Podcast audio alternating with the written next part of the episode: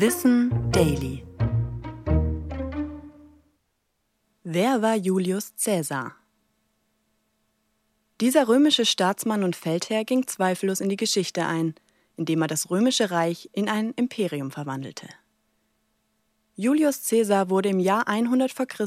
als Sohn einer bedeutenden Familie geboren. Er ist schon damals ehrgeizig und will in die Politik gehen. Sein Ziel ist es, Konsul von Rom zu werden. Er schließt sich mit zwei einflussreichen Verbündeten zusammen, Crassus und Pompeius.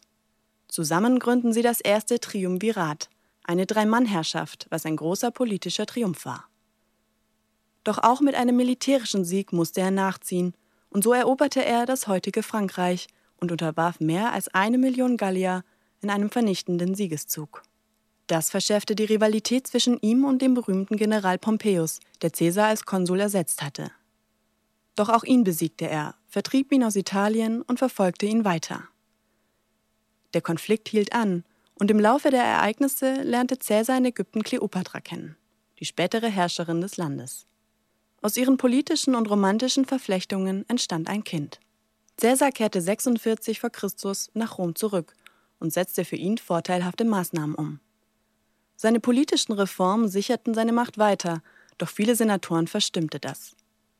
Als er sich zum Diktator auf Lebenszeit ernannte, wurde er von einer Gruppe von Verschwörern mit 23 Dolchstichen ermordet. Trotzdem stoppten sie damit nicht seine Pläne. Sein Erbe Gaius Octavius wurde Roms erster Kaiser und Caesar wurde posthum vom Senat in den Stand eines Gottes erhoben. Ich bin Anna Germeck und das war Wissen Daily, produziert von Schönlein Media.